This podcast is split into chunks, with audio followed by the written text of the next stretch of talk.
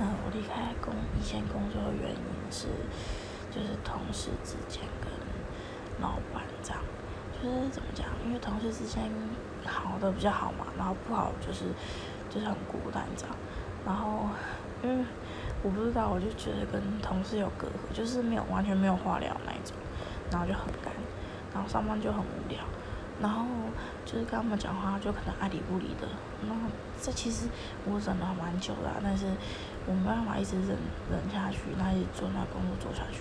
还有就是我跟老板，然后嗯，就是我同事跟老板娘说，诶，那如果他休息的话，谁当副组长？那他就提到我嘛，然后我老板娘就是突然很直接说，我我没有资格当。那之后下之后。没多久，就是他突然问我说要不要当，我觉得很奇怪啊，我就说不要，然后他很惊讶。